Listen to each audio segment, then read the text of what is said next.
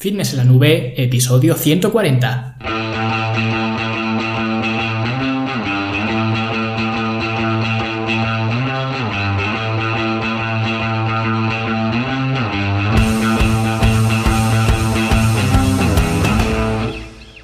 Todos un viernes más aquí a vuestro podcast A Fitness en la Nube, donde hablamos de fitness, de nutrición, de entrenamiento y donde cada viernes, cada semana os traigo las técnicas, los consejos, estrategias, trucos y todo lo que necesitáis para mejorar vuestro físico y para tener un estilo de vida más activo y más saludable.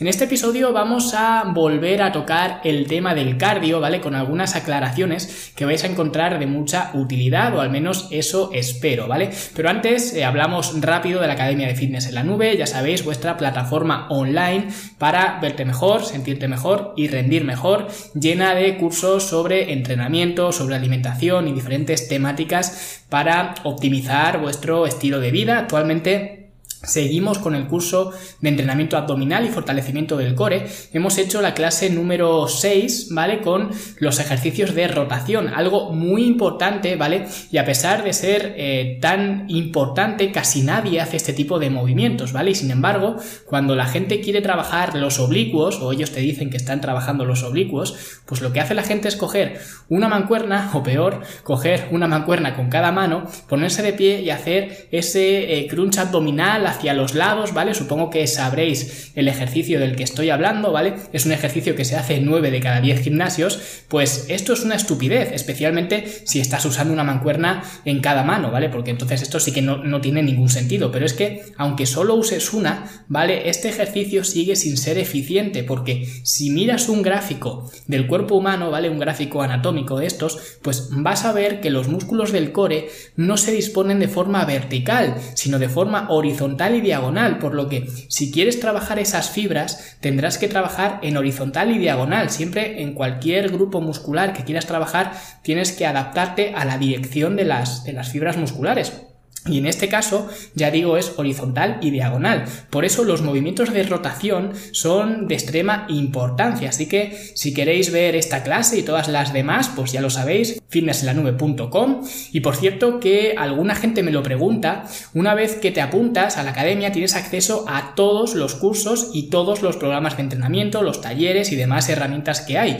Porque hay gente que me pregunta que si eh, solamente se tiene acceso al curso más reciente, ¿vale? Que es el que suelo comentar aquí en el, en el podcast. Por ejemplo, ahora que estoy comentando el curso de entrenamiento abdominal y no es así, ¿vale? Una vez que te apuntas, tienes acceso a este curso, ¿vale? Pero también tienes acceso a todos los anteriores y mientras sigas inscrito en la academia, pues irás teniendo acceso a los nuevos cursos que irán viniendo después de, después de este. Así que ya lo sabéis, son 10 euros al mes, sin permanencia, con todo mi soporte y todas las herramientas para mejorar vuestro físico. Y bueno, como he dicho, hoy voy a hacer un episodio que de hecho no tenía programado, ¿vale? De hecho tenía programado hablar de otra cosa, pero me ha parecido interesante volver a retomar el tema del cardio porque hay algunas cosas que quiero comentar en relación especial al episodio anterior, ¿vale? Donde hablaba de qué era más importante si el cardio o las pesas. Y a raíz de ese episodio que ha sido un episodio que además os ha gustado mucho, la verdad, así que eh, daros las eh, gracias de, antemano, pero aunque os haya gustado, hay algunas preguntas que algunos oyentes pues se han planteado y me parecía bastante útil el comentar estas dudas y aclararlas en la medida de lo posible, porque son dudas que son eh, lógicas, ¿vale? Entonces, la mayoría de estas dudas han surgido en los comentarios de iVoox, donde varios oyentes pues han compartido sus, sus impresiones con respecto al, al cardio y demás, así que Voy a aclarar algunos de estos eh, comentarios, a lo mejor si vais ahora mismo a mirar los comentarios de este episodio, pues hay algunos más, ¿vale? Y hay otras dudas que no comento aquí, pero a día de hoy, cuando estoy grabando esto, algunos comentarios que quería aclarar son, por ejemplo, pues uno de Miguel Ángel, ¿vale? Que él decía que, bueno, que yo en el episodio, en ese episodio, en el episodio anterior a este, ¿vale? Pues me refería al cardio como cardio a baja intensidad, pero que si en lugar de utilizar una intensidad baja, utilizas una intensidad alta, él mencionaba una intensidad del 80, 90 o 100% de tu, de tu capacidad cardiovascular que bueno, 100% realmente solo se me ocurre que sea sprintar, porque es la única actividad en la que no puedes ir a medio gas, ¿vale? Es decir, o sprintas o, no sprintas. Pero bueno, él me mencionaba que si haces esto, el famoso efecto EPOC, ¿vale? Que es el consumo de energía post ejercicio, pues te iba a permitir quemar más grasa porque se te aceleraba el metabolismo y así pues no tenías esos problemas que mencionaba yo en el episodio con respecto al cardio, ¿vale? Esa más o menos era su, su postura. Si queréis leer el comentario entero, pues lo tenéis en iBox, ¿vale? En ese episodio, porque tampoco quiero poner palabras en su boca que él no ha dicho, porque es un comentario bastante extenso, ¿no? Pero más o menos era así. Y hubo un compañero que le respondió al comentario y le dijo eh, que de lo que él hablaba era del cardio a intervalos, ¿vale? El HIT, este con dosis, y que realmente era distinto al cardio tradicional. Y este usuario tenía razón, pero el problema que yo realmente vi en el comentario de Miguel Ángel era comparar dos tipos de actividades, aunque ambas sean ejercicio cardiovascular, ¿vale? Que en eso estamos de acuerdo, pero son actividades distintas y por tanto no se pueden comparar bajo los mismos parámetros, ¿vale? Porque claro, si tú solo comparas la intensidad, está claro que a mayor intensidad, mayor es el efecto EPOC, pero no puedes comparar la intensidad sin tener en cuenta el tiempo, ¿vale? La duración. Es decir, el cardio intervalos se hace intervalos porque no puedes aguantar la alta intensidad durante mucho tiempo. Por eso tienes que ir ciclando alta y baja intensidad. Sin embargo, en el cardio a baja intensidad o a intensidad moderada, pues puedes aguantar mucho más tiempo. Entonces, claro, si comparas 10 minutos de cardio a alta intensidad con 10 minutos de cardio a baja intensidad, sí, el efecto EPOC será mayor en la alta intensidad, eso es cierto, pero una intensidad controlada te permite hacer cardio durante mucho más tiempo que una intensidad alta. Por eso, a lo mejor, solo puedes hacer pues 20 eh, minutos de HIT, ¿vale? De cardio alta intensidad a intervalos, pero puedes hacer una hora de cardio a baja intensidad, ¿vale? O LIS, que también se dice así. Por lo que, eh, si lo que comparas son las sesiones, el efecto EPOC no es tan distinto entre una sesión de alta o baja intensidad. Por eso no se puede comparar la intensidad sin tener en cuenta el tiempo. Y lo que hice eh, con Miguel Ángel fue recomendarle que escuchara el episodio número 49, ¿vale? Yo os lo recomiendo a todos si no lo habéis hecho, porque ahí comparaba justo eso, justo el cardio a alta intensidad eh, contra el cardio a baja intensidad y demostraba cómo ese efecto EPOC que Miguel Ángel pensaba que era tan determinante realmente no es un factor que marque la diferencia para nada y encima es que no es que no marque la diferencia, sino que es prácticamente igual cuando haces cardio a alta intensidad que cuando haces cardio a baja intensidad o a media intensidad durante más tiempo. Por lo que la única ventaja real del cardio a intervalos o a alta intensidad es que requiere menos tiempo, pero ya está, no es más efectivo para quemar grasa, ni el efecto EPO que es maravilloso y hace quemar grasa durante todo el día, ni nada de eso. Por lo que lo único que ganas con el cardio a alta intensidad es tiempo, pero pierdes otras cosas como comenté en ese episodio, ¿vale? Que no voy a hablar más de él porque ahí lo tenéis eh, todo y tenéis toda la comparación, ¿vale? Así que si no lo habéis escuchado, pues ya lo sabéis, es el episodio número 49. Pero esto lo decía un poco para aclarar la duda que tenía Miguel Ángel y desmitificar el efecto EPOC, porque hay mucha gente que piensa igual que él, que creen pues que el efecto EPOC es como la octava maravilla, pero, pero no es así. Entonces esa era una duda que quería comentar. Y luego también había otra gente que a la luz de ese estudio que comentaba en el episodio anterior, ¿vale? Sobre el hecho de hacer cardio solo o hacer eh, solo pesas o hacer una combinación de pesas más cardio y que los resultados de ese estudio era que los que solo hacían pesas acababan perdiendo más grasa. Pues hubo algunas personas que decían, eh, bueno, pues si esto ocurre así, sería más eficiente eliminar el cardio que estoy haciendo y sustituirlo por más tiempo de pesas. Que esta era una duda que tenía Tomás, ¿vale? Que también publicó en los comentarios de, de iVox. Y aquí ocurre lo mismo que ocurría con Miguel Ángel, o bueno, lo mismo pero al revés, ¿vale? Miguel Ángel hablaba de la intensidad sin tener en cuenta el tiempo. Y Tomás habla del tiempo pero sin tener en cuenta la intensidad. O sea que, como digo, es lo mismo pero al revés. Y me explico.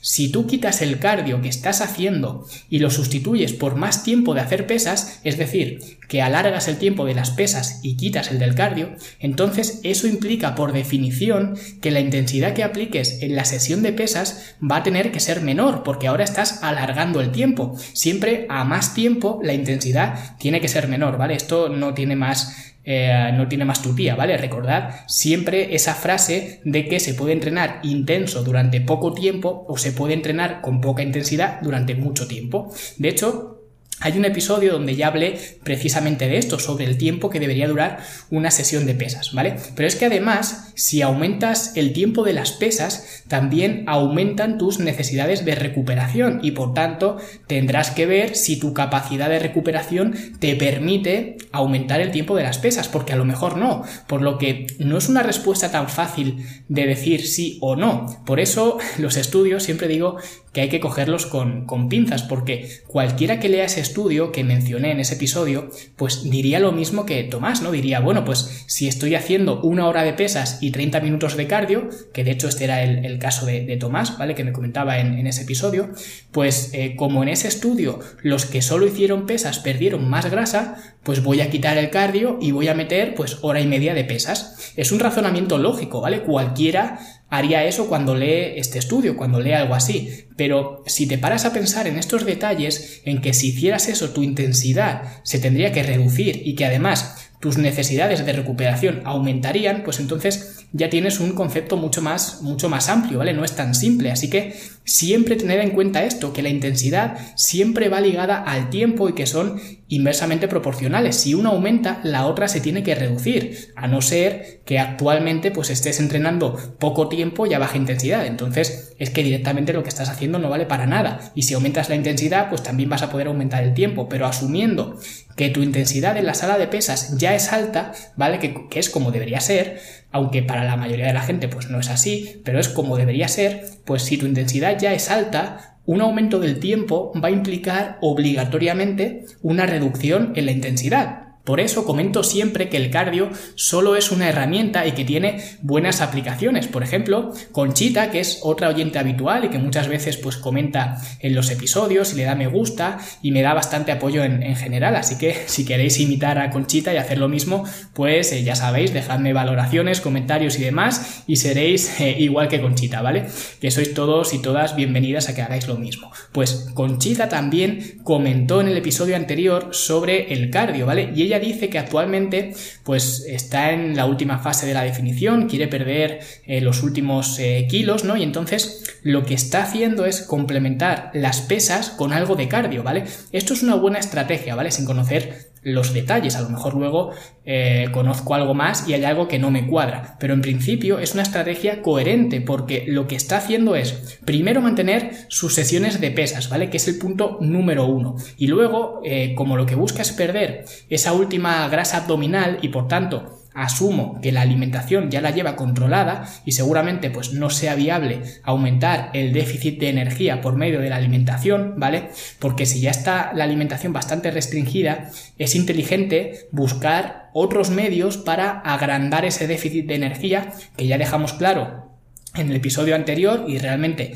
en todos los episodios que llevamos eh, hecho, que era lo imperativo, ¿vale? El déficit de energía, el déficit calórico para perder grasa. Entonces, ella ha optado para incrementar este déficit por hacer cardio. Podría haber optado por aumentar el tiempo que le dedica a las pesas, ¿vale? Que era eh, lo que preguntaba Tomás, o por hacer más sesiones de pesas, que al final es lo mismo, es aumentar el tiempo de pesas, pero se encontraría con el problema que he mencionado antes, que su intensidad, si hace esto, debería ser mucho menor y que además necesitaría una recuperación mucho más óptima. Y ya si estás en un déficit calórico, la recuperación de por sí ya es difícil, ¿vale? Como para encima dificultarla con más tiempo de, musculación. Por eso ella decide hacer cardio, ¿vale? O no sé tampoco si lo ha decidido ella, ¿vale? O lo ha decidido por eso exactamente. A lo mejor lo ha decidido su entrenador por otros motivos o por lo que sea. Pero por eso el cardio aquí es buena estrategia, ¿vale? Porque el cardio, si es a baja, media intensidad, ¿vale? Si es a alta intensidad, pues tendríamos el mismo problema. Lo que os he contado antes, que hablo en el episodio 49. Eh, Pero si es eh, cardio tradicional, digamos, pues eso le va a permitir agrandar el déficit de energía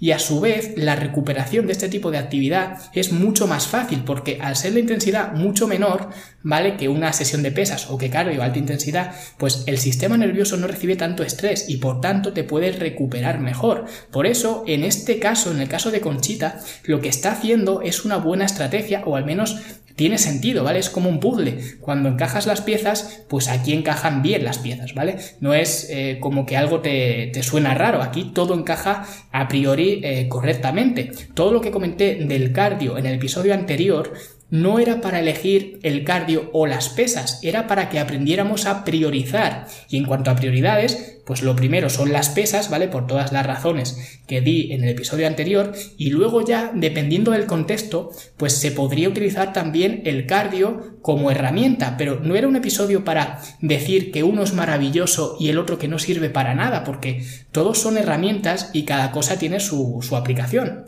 Porque luego también ha habido otra persona que es eh, Truji, ¿vale?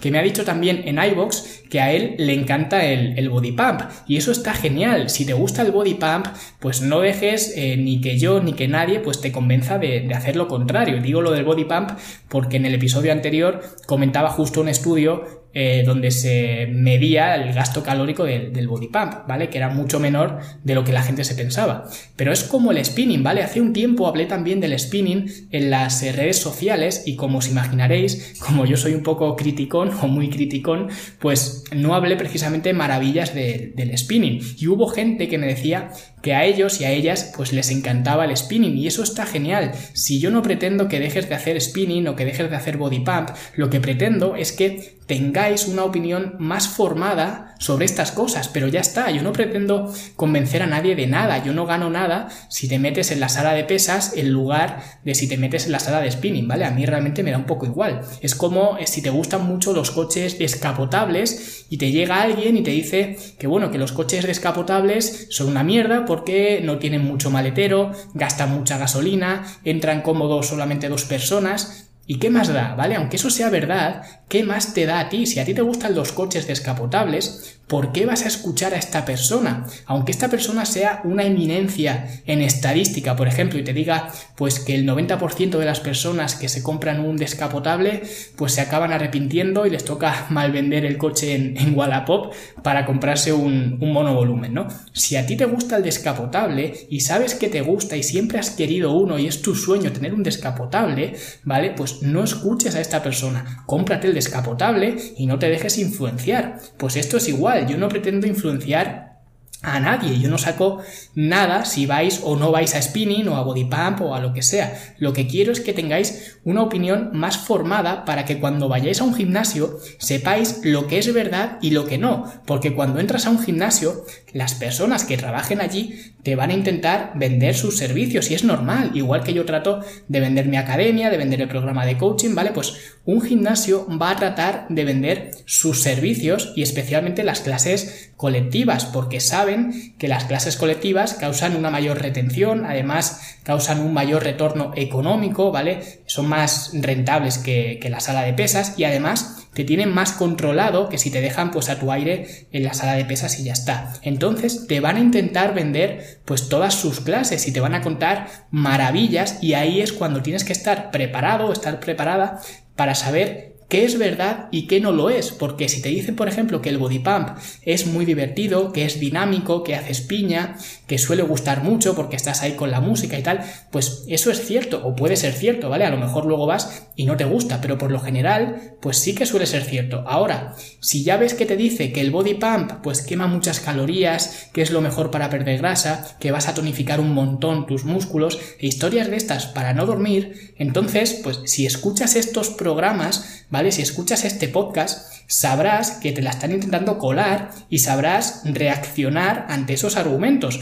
O sea que yo cuando hablo de todo esto, no es para que dejes de hacerlo, ¿vale? O dejéis de hacer lo que estéis haciendo, es para que no os engañen, ¿vale? Porque es normal que si tú entras en un gimnasio sin saber nada, cualquier cosa que te digan te la vas a creer, ¿vale? Es como yo que no tengo ni idea, por ejemplo, de coches, ¿vale? Cuando voy a un taller o voy a un concesionario, pues me echo a temblar porque sé que si quieren me van a engañar. Entonces, yo cuando voy a un sitio de estos donde no tengo ni idea, pues rezo porque la persona que tenga enfrente no me quiere engañar, porque sé que si quiere engañarme me engaña. Pues esto es igual que cuando no tienes ni idea de, entrenamiento, de alimentación y entras en un gimnasio eh, por primera vez. Por eso, en estos episodios, no es que sea crítico con las cosas, es que os suelo contar la parte entre comillas mala, o al menos la parte que no se cuenta eh, normalmente, para que tengáis una información más completa y cuando vayáis a un gimnasio sepáis defenderos en el caso de que os haga falta. A lo mejor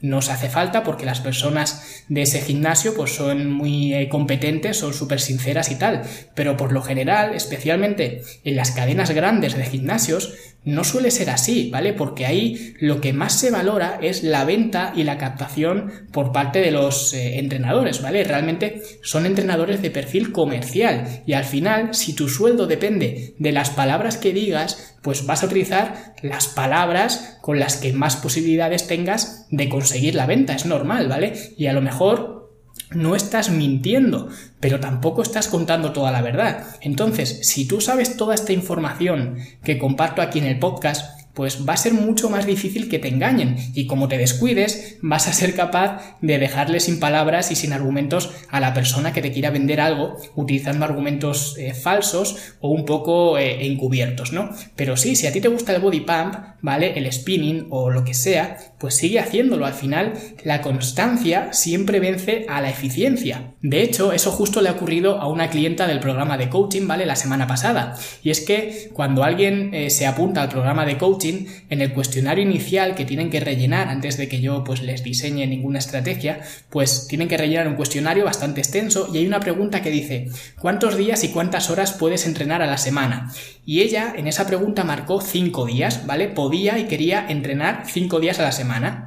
Y ella es una mujer sin ninguna experiencia en el entrenamiento, ¿vale? Ni en el gimnasio ni en general. Entonces, ponerle un entrenamiento de 5 días, quizás a nivel físico, podría ser genial porque la mantienes activa durante mucho más tiempo, pero sé que a nivel de sostenibilidad es inviable porque ya tengo bastante experiencia con esto y sé que si le hago un entrenamiento para 5 días a la semana, las primeras semanas va a estar pues a tope de motivación, va a ir a entrenar, pero a la tercera, a la cuarta o a la quinta semana seguro que va a fallar algún día, por pereza, porque le surja cualquier cosa, por trabajo, da igual, ¿vale? Y sé que lo primero que va a pensar cuando pase esto es que ha fracasado, que no tiene fuerza de voluntad y se va a desmoralizar totalmente, ¿vale? Porque los humanos, no sé por qué, pero somos así, ¿vale? Somos todos así. En lugar de pensar que ha ido a entrenar cuatro días más de lo que iba hace un mes o hace dos meses, lo que va a pensar es que ha fallado un día o ha faltado un día en el, en el entrenamiento. Así que, ¿qué es lo que hice en este caso en particular? Pues lo que hice fue crearle un entrenamiento en el que ella lo podía gestionar desde tres a cinco días a la semana, ¿vale? Y lo que hice fue marcarle un mínimo de tres días. Por lo que eh, si una semana entrenaba cinco días, ¿vale? Pues genial. Si otra semana entrenaba cuatro días, pues perfecto. Y si otra semana pues entrenaba tres días, pues también genial, porque ese es el objetivo, ¿vale? De esta forma, cumpliendo tres días, que es algo bastante asequible para la mayoría de la gente, pues nunca se va a desmotivar por no llegar a ir los cinco días, que es lo que ella pretendía. Porque cinco días es un compromiso muy grande y es un compromiso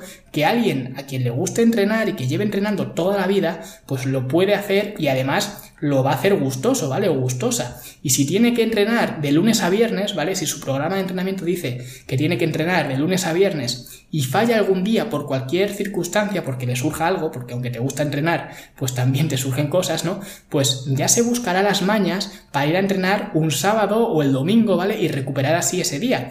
Pero esto es porque le encanta, pero una persona que está comenzando no va a tener esa capacidad de reacción y al final lo va a acabar dejando. Por eso digo que la constancia siempre es mejor que la eficiencia. Y si alguno de vosotros de los que os gusta el body pump, os gusta el spinning o la zumba o lo que sea, pues oye, adelante con ellos. Si eso es lo que os hace ser consistentes y constantes con el ejercicio físico, adelante. Que luego sería ideal complementarlo con algún trabajo específico de musculación. Sí, pero eso no significa que tengas que dejar de hacer las cosas que te gustan, ¿vale? Las clases eh, colectivas, y es que estas clases colectivas te, te, apasionan, ¿no?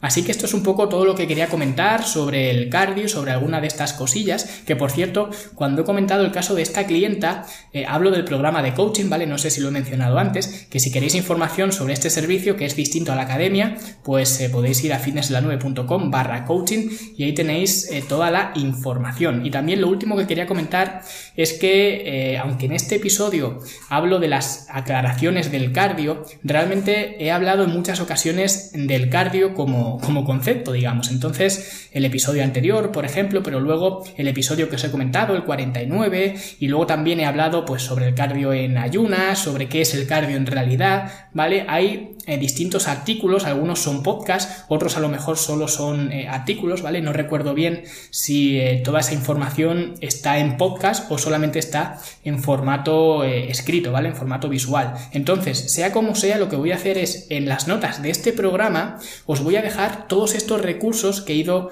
creando pues con, con los meses, con los años, ¿vale? Sobre, como digo, el cardio en ayunas, lo del HIT versus el LIS, ¿vale? Cardio alta intensidad versus baja intensidad y toda la información que tengo o que he escrito que hay en la página sobre, sobre el cardio, pues os la voy a dejar toda en, las notas de este programa, ¿vale? Simplemente vais a fitnessenlanube.com barra 140, ¿vale? 140, que es el episodio eh, de esta semana y eh, pues ahí lo tendréis eh, todo, ¿vale? Y podréis acceder a todo este, a los artículos, a los podcasts y toda esta información, ¿vale? Y como digo siempre, pues muchísimas gracias por todo, espero que estas aclaraciones os sean de utilidad, especialmente a quienes habéis hecho los comentarios en iBox y posteado vuestras preguntas, que siempre os agradezco que, lo hagáis, así que también he creído que hacer este podcast pues os lo aclararía mejor, ¿vale? Y así de alguna forma también pues os doy las gracias por tomaros los 10 eh, segundos o los 20 segundos para hacer vuestros eh, comentarios y vuestras preguntas, ¿vale?